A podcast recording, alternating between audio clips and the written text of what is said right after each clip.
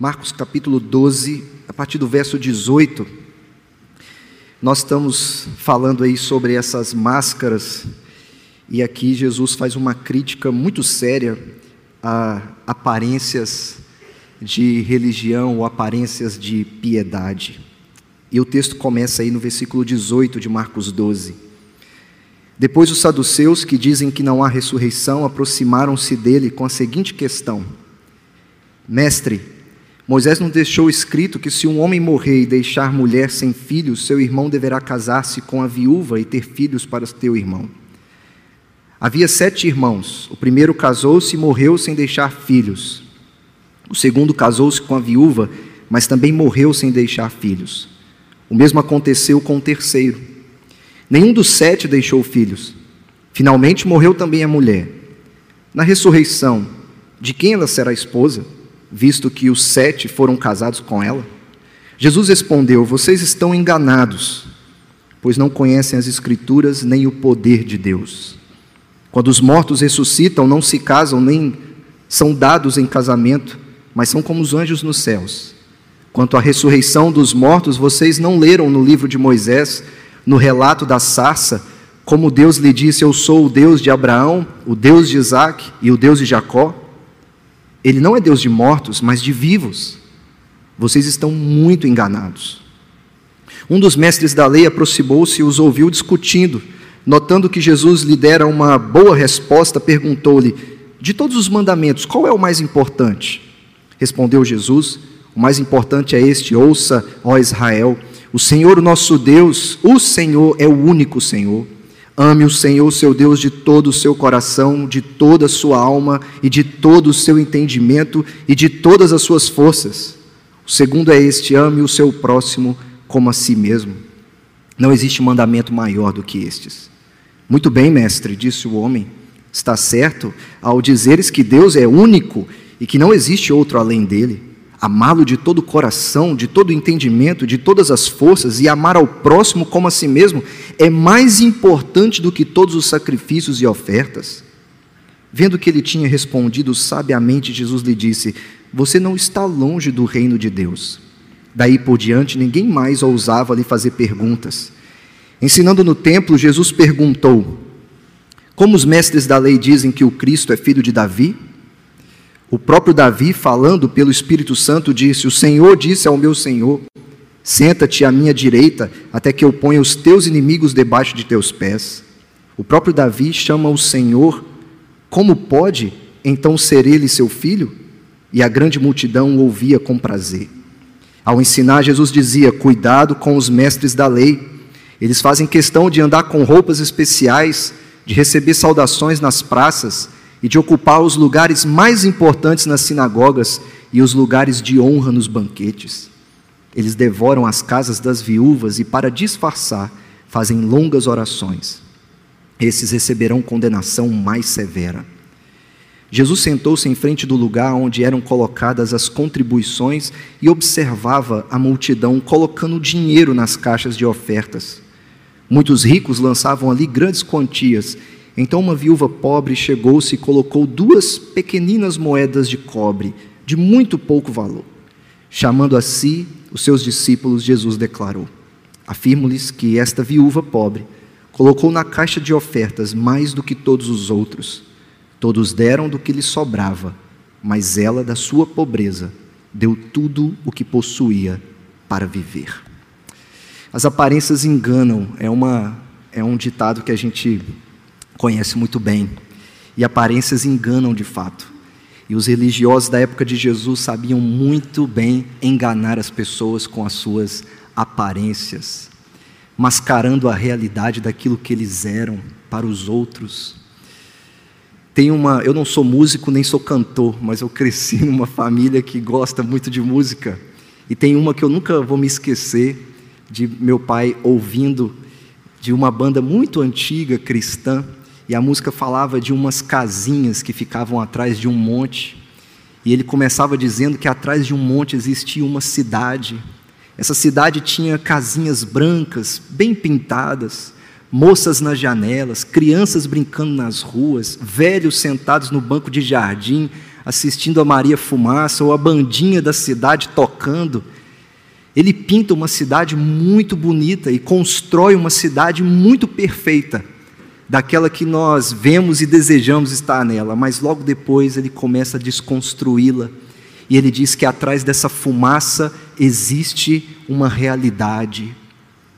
Atrás desse monte existe uma cidade que não está pintada de branco, mas tem nos seus muros pichações com palavrões. Ao invés de moças nas janelas, pecados. Ao invés de crianças brincando na praça, nós temos velhos sentados assistindo o fim e vivenciando funerais. Ele constrói uma cidade maravilhosa, mas a ideia é que atrás da fumaça existe uma realidade da qual eles gostariam de fugir. Palavrões, pecados e funerais. Mas eles precisam lidar com isso. A fumaça esconde, mas esconde por pouco tempo. Porque a fumaça não é sólida. Ela não consegue deixar aquilo que a gente não quer mostrar para os outros por muito tempo escondido. Por isso, Jesus, ele quer fazer a mesma coisa com esses que o questionam, que o julgam, por causa de suas palavras e por causa de suas ações, e mostrar para eles que por trás de tudo aquilo que eles estão construindo, existe uma realidade muito mais dura que eles vão experimentar, que é um julgamento, é um juízo. Jesus não tem meias palavras quando ele entra em Jerusalém no capítulo 11, e o Evangelho de Marcos, aqui no capítulo 11, é, antes do, do texto que nós lemos, ele começa com uma entrada triunfal de Jesus na cidade de Jerusalém. Ele é o rei que vem para salvar o povo de Deus. Mas ele começa também a mostrar para as pessoas que ele não é só um rei que veio salvar, ele também se mostra um rei que é juiz. Porque ele olha para o templo e para o aspecto infrutífero do templo, ele usa até uma figueira para ilustrar o que o templo é. Vocês estão vendo essa figueira? tem muitas folhas, ela é pomposa, mas ela não tem frutos. Ele amaldiçoa a figueira, a figueira morre. Porque os discípulos encantados com as pedras do templo, veja que pedras, Jesus. E Jesus então fala: Isso não é nada, se não tiver frutos. Jesus condena a falta de frutos do antigo Israel, do povo que deveria estar cultuando a Deus, mas o que, que ele faz? pega um chicote e expulsa os cambistas de lá, porque transformaram a casa de oração no que? Num lugar de assaltantes, num lugar de ladrões. Jesus é o rei salvador montado em um jumentinho em Marcos 11. Mas se ele é o rei salvador montado em um jumentinho, ele é o rei livre para julgar o velho Israel. Ele é o rei de Deus, juiz, que julgará o povo que rejeita o rei que Deus enviou. Os principais sacerdotes e escribas, eles estão prontos para pegar Jesus em alguma coisa. E Jesus disse que ele seria morto pelos principais sacerdotes e escribas, depois ele iria ressuscitar, mas é necessário que ele passe pelas mãos desses homens e pela acusação desses homens. Mas essa entrada de Jesus em Jerusalém ele vai mostrar que ele veio também para julgar aqueles que o estão rejeitando e condenando. O foco do ministério de Jesus em Jerusalém, antes da sua morte, não é tanto mais realizar curas e milagres, mas é o templo, o centro da presença de Deus para o povo judeu, o lugar onde os sacrifícios eram oferecidos e o lugar de toda confiança e esperança do povo de Israel. E Jesus olha para o templo e ele vai destruí-lo. Não aquele templo como eles conhecem, mas ele mesmo, destruído e reconstruído em três dias. Jesus encontra um templo pomposo, muito belo, cheio de coisas para fazer e para realizar, mas não encontra nenhum fruto, nenhum fruto de obediência e de adoração a Deus. Nós não sabemos no texto que frutos são esses, mas no contexto como um todo, Jesus vai apontando essa infrutividade, essa falta de frutos deles, como uma falta de adoração genuína, verdadeira, de um compromisso de todo o coração desse povo com Deus que eles dizem amar. Eles se acomodaram atrás das aparências e atrás do coração duro deles No capítulo 7, Jesus falou como eles usavam a palavra de uma maneira para se encaixar no que eles queriam.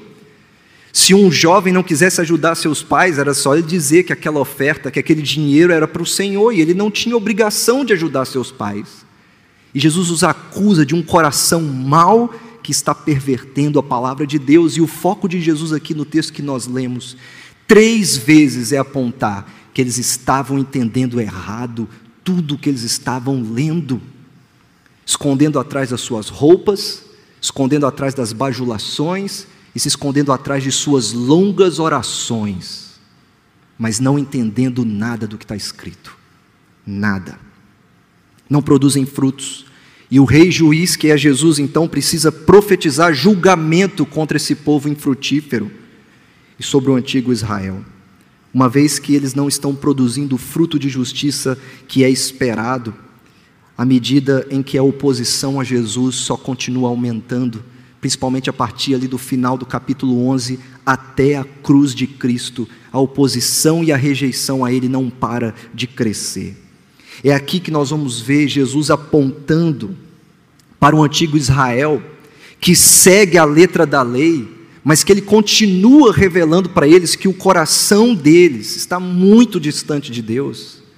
Marcos é alguém que gosta de falar do coração, de um coração endurecido e distante do Senhor, ao mesmo tempo que Marcos constrói uma imagem de pessoas que com seus lábios estão adorando a Deus e ao mesmo tempo com a sua aparência, uma aparente piedade, uma aparente devoção ao Senhor.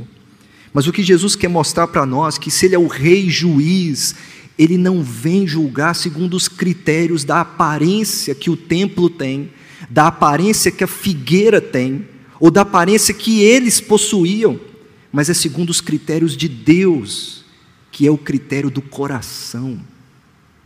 Do coração. Em Marcos 11, até o, cap, o versículo 12 do capítulo 12, os chefes dos sacerdotes e os mestres da lei, os líderes religiosos estão questionando Jesus e eles gostavam de fazer isso, para questionar a autoridade de Cristo. E eles estão basicamente dizendo para ele assim: quem você pensa que é para vir aqui dizer para a gente o que a gente deve fazer? Você é filho de uma mulher que ficou grávida antes de casar e de um marceneiro. Quem é você? Quem você pensa que é? Cada questionamento deles para Jesus é para realmente desafiar a autoridade dele.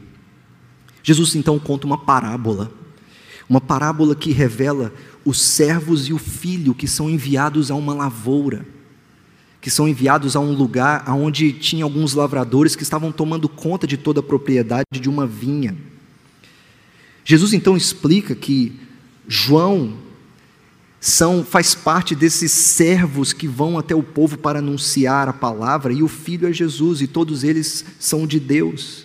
Estão vindo para anunciar a palavra de Deus. Então o que Jesus faz é dizer para eles o seguinte: vocês me perguntam sobre a autoridade com que todas essas coisas eu, com que eu faço todas essas coisas, mas vocês estão prontos para aceitar a minha autoridade? Vocês estão prontos para aceitar a minha resposta de que eu vim de Deus e que é a mim que vocês devem se submeter? Vocês estão prontos para isso? A resposta deles é obviamente um não, nós não queremos aceitar a sua autoridade. E como os lavradores da vinha, e Jesus aqui usa a parábola de Isaías 5, que fala da vinha infrutífera, que é o povo de Israel, que Deus plantou, cuidou, mas a vinha foi destruída pelo próprio Deus, porque a vinha não produziu as uvas que Deus esperava, produziu frutos amargos. E aqui Jesus chama esses de lavradores que deveriam estar cuidando da vinha, mas que serão destruídos por não terem recebido a autoridade do Rei de Deus.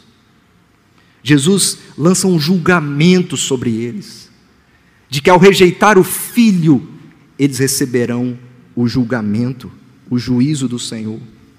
O ponto principal de Jesus aqui é que acontecerá a Israel que rejeitou os profetas no passado e que agora está rejeitando o Filho de Deus, um grande julgamento. Deus fará uma nova aliança com um novo povo, e será por meio da rejeição ao filho que Deus colocará o seu filho no centro de um novo povo que vive debaixo de uma nova aliança.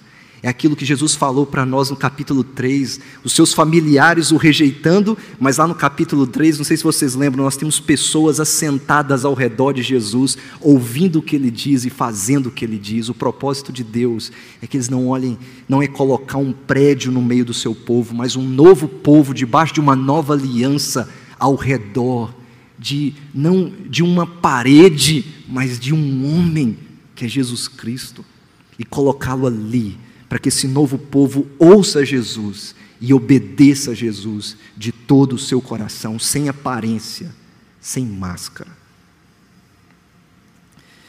É isso que Deus quer fazer com o seu povo. Mas o antigo Israel rejeita a autoridade, eles não aceitam Jesus.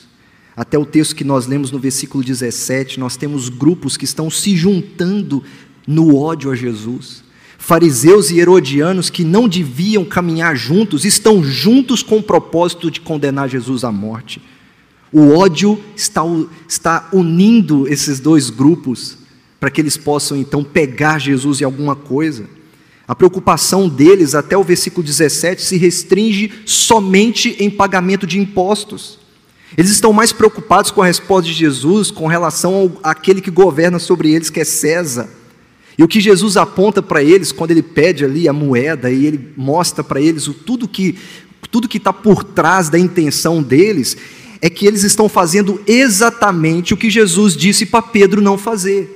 No capítulo 8, quem cogita das coisas da carne está cogitando das coisas de Satanás e não de Deus. Arreda Satanás, porque você cogita das coisas da carne.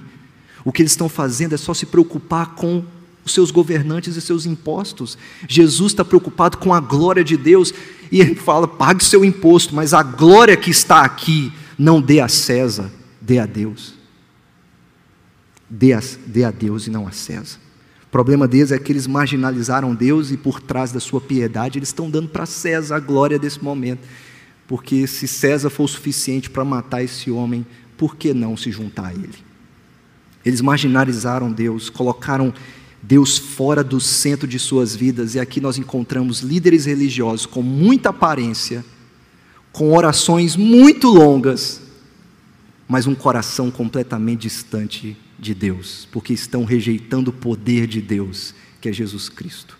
Assim, no texto que nós lemos, o rei juiz, que é Jesus Cristo, precisa julgar um povo infrutífero que se esconde atrás das suas aparências que se esconde atrás de suas leis, que esconde atrás das suas possíveis interpretações dessa lei.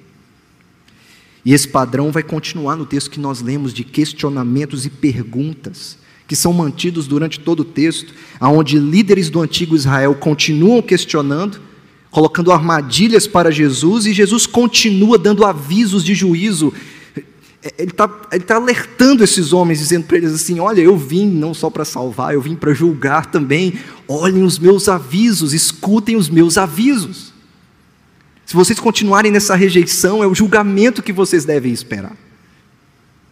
Mas do outro lado também tem pessoas que estão respondendo de maneira certa a Jesus. Tem um escriba que responde de um modo certo, tem uma viúva que responde de um modo certo. Então há esperança para esses que se encontram com Jesus à medida em que eles respondem corretamente a Jesus. Não o rejeitando, mas o recebendo de todo o coração, de todo o entendimento, de toda a força e com toda a sua alma. Jesus, ele baseia todo o seu argumento numa falta de entendimento da palavra uma falta de entendimento da palavra, vocês pecam, vocês estão enganados, porque vocês não compreendem a palavra de Deus. O coração dessa passagem, ela parece girar em torno então da interpretação correta dessas profecias a respeito de Jesus. E apesar da aparente grandeza e piedade que esses religiosos aparentavam ter, tudo não passa de uma aparência que é fumaça e que vai se perder por causa do julgamento de Deus sobre eles. Tudo não passa de aparência, e apesar delas estarem enganando as pessoas, elas não enganam a Deus. E rejeitar a autoridade de Jesus é não compreender corretamente a palavra de Deus e é receber no final julgamento. A grandeza deles é falsa, a piedade é falsa e o entendimento da palavra é falsa. Então o que Jesus precisa fazer? Ele precisa julgar o coração. Ele precisa entender as motivações e mostrar para eles que o que realmente importa para Deus é um amor de todo entendimento, de toda força e com toda a alma, diante do Senhor, enquanto eles se submetem ao reino ou ao comando, o governo de Jesus Cristo, que é o Rei Juiz de Deus. E como é que Marcos mostra isso? Ele mostra em alguns acertos e erros. Ele começa com os erros dos saduceus, no versículo 18 até o 27, e Marcos quer ensinar algo muito importante para nós aqui nesse incidente. Os saduceus que não acreditavam na ressurreição, ele mesmo diz, estão andando pelo mesmo caminho dos fariseus, escribas e herodianos. Eles querem pegar Jesus e condená-lo à morte, mas eles estão errados na sua interpretação. E eles estão tentando aqui desconstruir a ressurreição para Jesus com uma história que para eles era uma piada. Era uma piada. E eles estão tentando pegar Jesus nisso. Eles tentam negar a realidade da ressurreição final. É isso que eles estão buscando. A motivação deles é dizer: isso não existe, isso não irá acontecer. Mas segundo a religião judaica, vai haveria uma, uma ressurreição final. Então, o que os saduceus estão querendo, na verdade, é que, ao negar essa ressurreição final, eles estão implicitamente negando que exista um julgamento. Porque se a ressurreição um dia vai acontecer, então acontecerá um juízo e acontecerá um julgamento de todos os povos. Eles querem negar de alguma maneira um possível julgamento vindo do rei juiz de Deus. Eles tentam desmontar toda a ressurreição através de um absurdo. Um absurdo da ressurreição. E o que, que eles usam? Olha, se vocês levarem ao pé da letra da lei, vai haver uma grande confusão quando todos ressuscitarem. Eles pegam o levirato e dizem assim: olha, se levar isso ao pé da letra, quando ressuscitar vai ser uma grande confusão. Então o que, que eles estão tentando é fazer com que Jesus negue a lei que está escrita ou que ele negue a ressurreição. Jesus, no versículo 24, por outro lado, ele vai dizer: vocês estão muito errados, vocês estão muito enganados. E o fundamento da crítica de Jesus a ele é justamente essa: vocês estão equivocados com aquilo que está escrito. E durante todo o texto que nós lemos, Jesus está preocupado com a interpretação da palavra. E aqueles que julgam, que estão fazendo uma interpretação correta da palavra, que na verdade vão receber um julgamento por não estar entendendo, e Jesus está preocupado com isso, vocês precisam entender. Porque eu estou aqui em Jerusalém para salvar, mas eu estou também para julgar. A negação dos saduceus aqui é importante porque no fim são eles que julgam que serão julgados por Jesus por causa da sua falta de entendimento. Jesus aponta para eles o perigo deles estarem enganados em relação à palavra. E Jesus é bastante rígido na ideia de que eles estão errados. Por duas vezes Jesus diz: vocês estão enganados. A razão da loucura deles é que eles não conhecem as Escrituras nem o poder de Deus. E conhecer verdadeiramente as Escrituras é conhecer o poder de Deus para ressuscitar os mortos o que Jesus está dizendo é que a morte não é um problema para Deus. Não é. Que Deus é poderoso para ressuscitar os mortos, Ele vai ressuscitá-los. E se haverá uma ressurreição, haverá um julgamento. No versículo 25, a lei não vai ser violada na ressurreição, porque Jesus diz: não haverá casamento, não haverá necessidade de continuar o sobrenome de alguém. Essa é a razão da, do levirato, é dar continuidade a um nome, mas lá não vai precisar disso. Não vai precisar continuar o sobrenome de alguém. Jesus explica para eles. No versículo 26, as Escrituras demonstram que haverá uma ressurreição, porque ele fala de Moisés, Abraão, Isaac, Jacó. Eles estão vivos na economia de Deus, Deus não é Deus de mortos, e Jesus fala para eles: olha, a única maneira de entender isso é com base em uma ressurreição futura, vocês estão enganados. O que Marcos faz aqui é parece que esses saduceus estão sendo para nós um modelo ou uma imagem da incapacidade que as pessoas têm de não entender corretamente a palavra. eles têm ouvidos, mas não estão escutando, porque eles não estão assentados ao redor de Jesus. Eles marginalizaram Deus e fizeram o mesmo com a palavra, colocando a palavra e Deus aí nas margens da sua vida. A solução para eles é ouvir Jesus, aceitá-lo e obedecê-lo.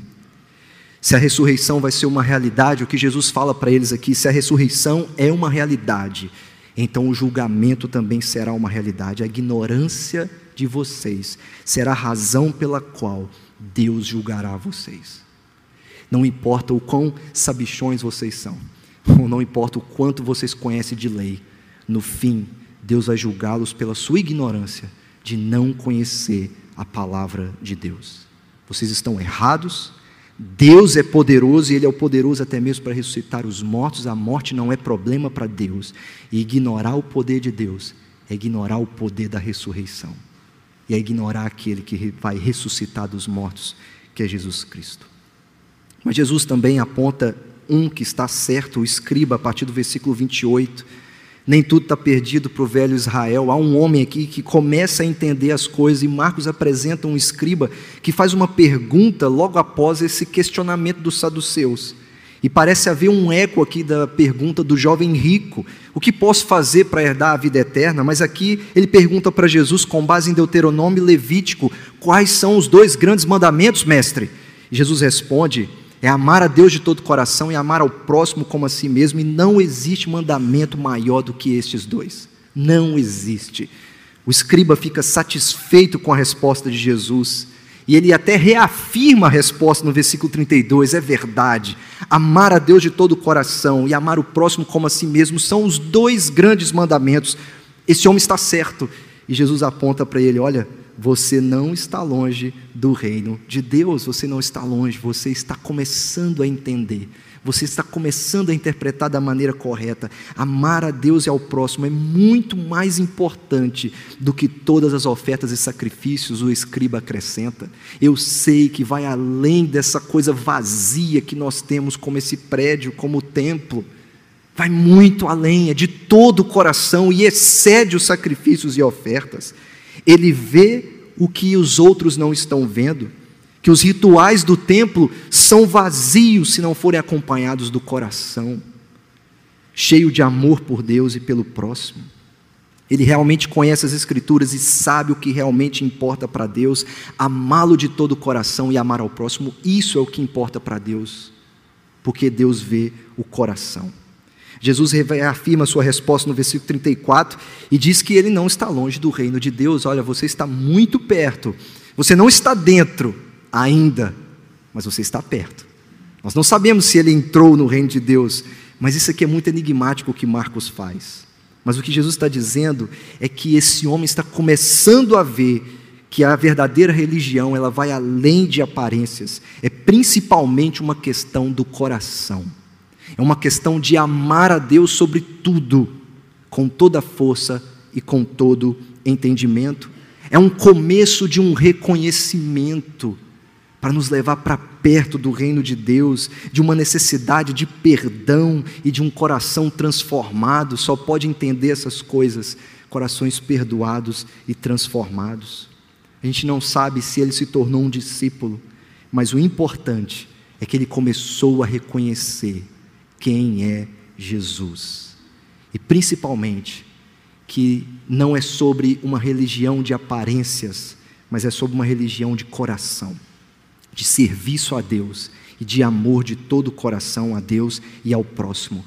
O que ele está dizendo é que Deus deseja tudo, o seu entendimento, a sua força e todo o seu amor. Então Deus nos pede absolutamente tudo o que temos. E essa é uma boa notícia, porque alguém que começa a reconhecer a mesma verdade pode ser salvo. Ele não está dentro ainda, mas está perto. Ele está perto. Mas, infelizmente, tem um outro escriba que está errado, a partir do versículo 35 até o 40. E aí, Jesus é quem levanta uma questão. Há alguns escribas que estão errados. Jesus então pergunta: O que vocês dizem, o que os escribas dizem que o Cristo é o filho de Davi? O que eles falam sobre o Cristo ser o filho de Davi? Depois desse encontro, e de o aviso que Jesus está dando para eles logo à frente sobre as suas aparências, o que Jesus está fazendo aqui é muito significativo para todos nós. Parece ser um outro exemplo de como eles estavam ignorando as Escrituras e como o conhecimento deles estava completamente distorcido.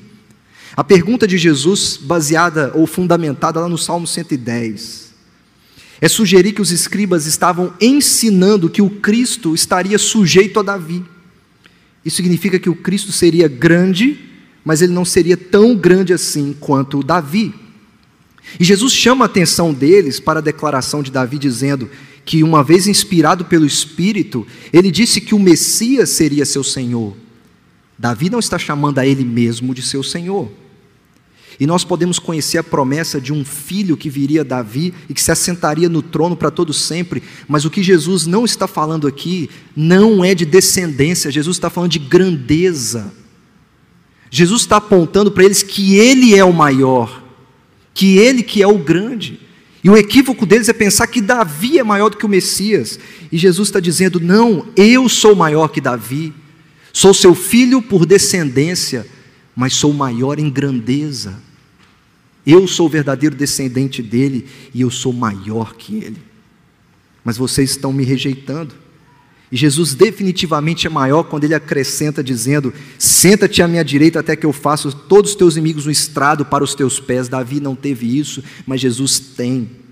Esse rei ao qual o Salmo 110 afirma, ocupa um lugar de maior destaque e está sujeitando todas as coisas debaixo de seus pés. O que Jesus está dizendo é mostrar que Davi chamou o Messias vindouro de seu Senhor, e aqui está diante deles quem é maior que Davi, eles estão errados em rejeitar aquele que é maior que Davi. Estão errados em não receber a sua autoridade como rei real de Deus que veio também para julgar aqueles que o rejeitam. Então os escribas não conhecem as Escrituras nem o poder de Deus, porque eles não conhecem Jesus e não o tratam como deveriam. Não o tratam como deveriam. É o mesmo que muita gente faz hoje, tratando talvez Davi maior ou um exemplo maior do que o próprio Jesus é.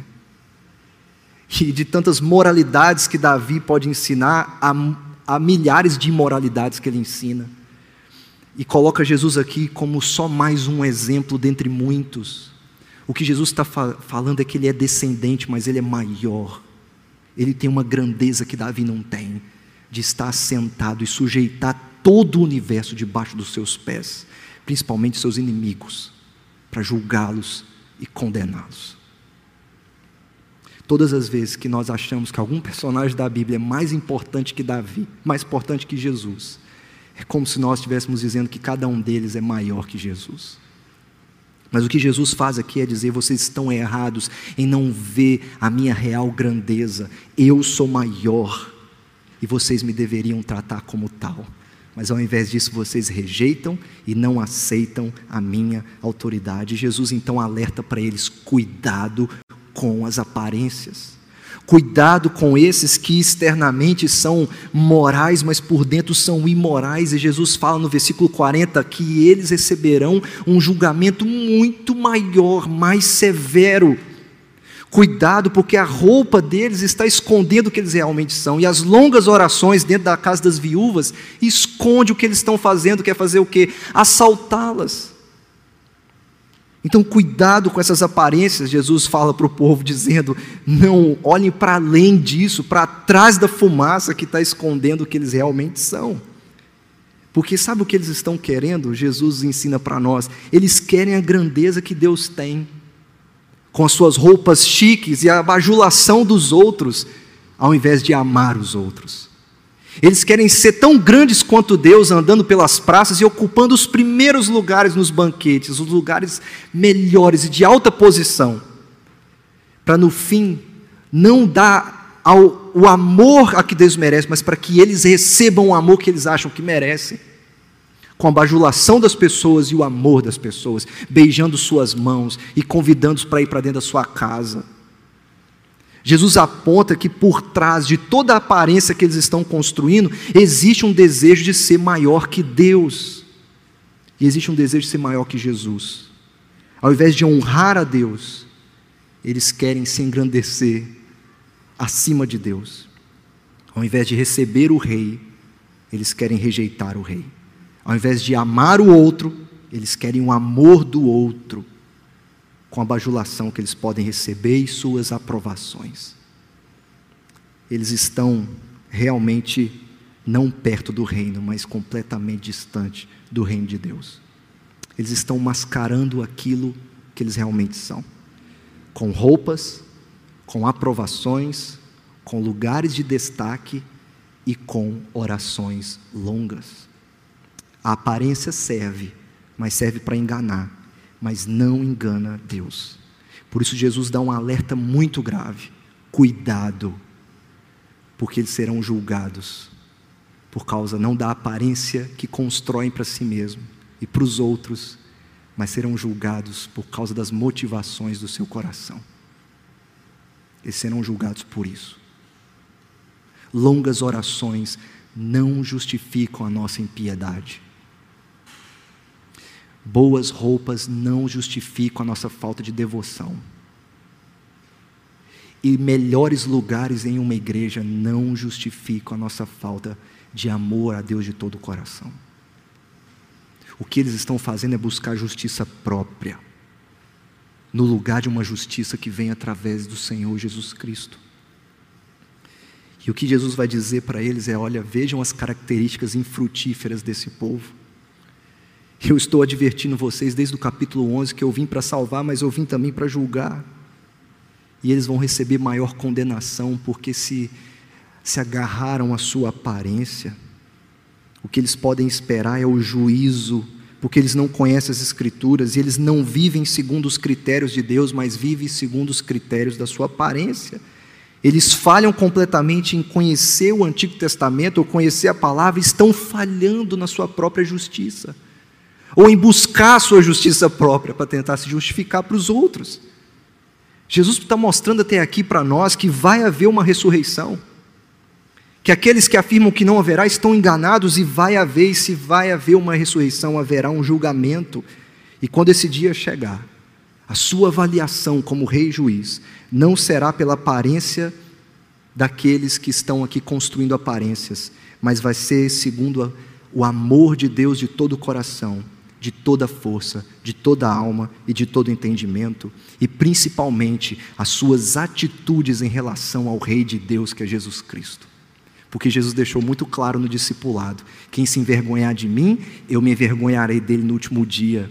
O tratamento que se dá a Jesus Cristo, que é tratá-lo com uma grandeza superior à de, à de Davi e colocá-lo acima de tudo e ficar ao redor dele, é a atitude correta para com Jesus. E o que ele está dizendo que quem se envergonhar dele se envergonhará no dia do juízo.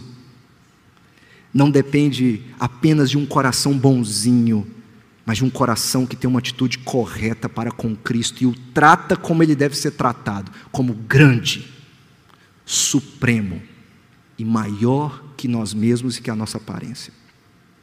Por isso, o que Jesus faz depois é algo muito curioso no final do texto, quando ele olha para uma viúva que não tem nada a oferecer. Jesus gosta de pegar, logo depois de um ensino onde ele realmente bate nesses homens com o julgamento, e pega talvez uma coisa tão pequena como um cego e ele fala assim: vejam como que vocês não conseguem enxergar, mas esse cego enxerga. Ou um mudo, ele fala: veja que esse mudo consegue falar o que vocês não falam. E agora ele pega uma viúva e diz assim: uma viúva pobre que só tinha duas moedas para dar, e fala para eles assim: ó, veja que essa tem muito mais exemplo para dar do que eles. Ela está entendendo o que significa. E o que está acontecendo à vista de Jesus? Ele está vendo.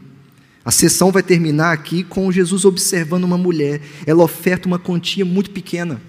A NVI fala de uma quantia pequenina, não tem valor algum, duas moedas muito assim que não fazia qualquer diferença na vida de alguém, não tornava mais rico, mas só tornava mais pobre. Mas do outro lado, ele também observa alguns ricos que estão trazendo muito dinheiro. Mas Jesus elogia quem? A viúva. E ele a elogia dizendo: Olha, ela trouxe é claro que os outros estão trazendo uma, uma proporção maior, é mais abundante, parece que é mais abundante. Mais uma vez, Jesus apela para a aparência. Parece que é abundante, mas não é. Porque depois ele vai dizer que eles estão dando das sobras. Mas essa mulher que aparenta não ter nada, na verdade está dando tudo o que tem. Ela está entendendo o princípio do amor sincero a Deus. Ela está dando um exemplo e construindo uma imagem para nós aqui de que a verdadeira religião dá tudo o que Deus pede, dá todo o fruto que Deus espera, enquanto os escribas, os saduceus, os fariseus e muitos outros não estão dando absolutamente nada, ou nem os ricos estão dando alguma coisa. A viúva entende o que realmente importa para Deus e se torna um exemplo gráfico para nós aqui, de não é do tanto que se deve ofertar, mas é sobre o que move o coração para ofertar. É o que move o coração em direção a Deus, que submete tudo o que tem à vista de Cristo. Ele está vendo e ele vê além das aparências. Ele vê além da roupa, além da oração longa e ele vê a, além da quantidade de dinheiro que alguém pode dar. É, é uma atitude de todo o coração que submete tudo que tem enquanto Jesus está vendo. É sob a vista de Jesus, é sob os pés de Jesus, porque Ele é o Rei juiz que vem para julgar e que olha além daquilo que a gente tem para oferecer para os outros com a nossa aparência ou com o nosso dinheiro. Essa viúva junto com um escriba que respondeu corretamente. Eles são as únicas pessoas em todo o texto que não são julgadas por Jesus. Por quê? Porque todos esses dois têm uma atitude correta para com Jesus. O julgamento no final independe de alguma máscara ou de alguma aparência que a gente se veste, mas depende do coração que submete tudo à vista de Cristo, debaixo dos seus pés, e o trata como ele deve ser tratado, como grande, maior que nós, maior que a nossa aparência. Os que não tratam Jesus assim, só podem esperar maldição e juízo. A viúva pobre e o escriba que respondeu certo, está perto do reino, são as duas únicas pessoas que não são julgadas por Jesus. Então há esperança para nós de que a única maneira de escapar do juízo de Deus ou do julgamento não é através da grandeza e da aparência que a gente pode construir, e nem da piedade que busca a aprovação dos outros, mas é por meio de uma submissão de todo o coração, entendimento, amor e força às vistas de Cristo debaixo dos seus pés. A única maneira pela qual nós somos livres de um julgamento futuro é porque nós tratamos Jesus como grande, maior que nós e o verdadeiro Rei da nossa vida. Tudo depende da maneira como você responde a Jesus Cristo. E tem que ser com todo entendimento, amor e força. Eu quero concluir te perguntando: você entende a palavra? Você entende o que Jesus acaba de dizer? Nós estamos enganados por não entender a palavra de Deus e estamos enganados por não nos submeter ao Rei Juiz, que é Jesus Cristo. Nós somos tentados a confiar nas imagens que nós construímos dos outros e nas imagens que nós conseguimos construir de nós mesmos. A gente sempre tem essa tendência de confiar muito naquela imagem que eu construí para mim como ideal, ou a imagem que eu construí para mim como ideal. De eu tentar me justificar em outra pessoa ou tentar me justificar aqui, nas minha, na minha própria justiça, na minha própria vida. Nós somos tentados a confiar muito mais naquilo que nós construímos do que naquilo que Deus nos deu. Porque a gente sabe que a gente pode enganar os outros mas a gente sempre está fugindo atrás de uma fumaça, tentando acreditar que a gente consegue enganar Deus e enganar o Rei Juiz, que vai além das aparências, que consegue ver o nosso coração, até quando a gente entrega duas míseras moedas aos pés dele, ou debaixo de sua vista. Nós nos amamos demais, porque amamos muito a nossa aparência. No entanto, Jesus nos lembra que pode ser exatamente a aparência, a razão da nossa condenação. Mas é a correta atitude para com o Rei Jesus, que também será a razão para a nossa salvação. A nossa confiança na nossa própria justiça será a razão de nossa condenação, mas é a sujeição aos pés de Cristo, que é o Rei Juiz, que será, no fim das contas, a razão da nossa salvação. É pela justiça dele, não a nossa. Não é a nossa roupa, nem nossa posição. Não é nosso status e nem a imagem que construímos dos outros ou de nós. Mas no fim de tudo, será Jesus Cristo e nada mais nada mais. Não somos nós que merecemos amor e honra. E eu te chamo nessa noite a pensar sobre isso. Não é eu e você que merecemos honra e grandeza. Deus é quem merece. Deus é quem merece ser exaltado como grande e adorado, não nós. E as nossas máscaras elas caem quando nós entendemos a palavra, amamos a Deus de todo o coração e submetemos tudo o que temos aos pés de Jesus. E aí, diante dele, nós somos o que realmente devemos ser, seus discípulos. Que Deus os abençoe. Vamos cantar uma canção. E que hoje você possa pensar se você está perto, ou se você está longe, ou se você já está dentro. E que Deus possa escrever essa palavra em seu coração, em nome de Jesus.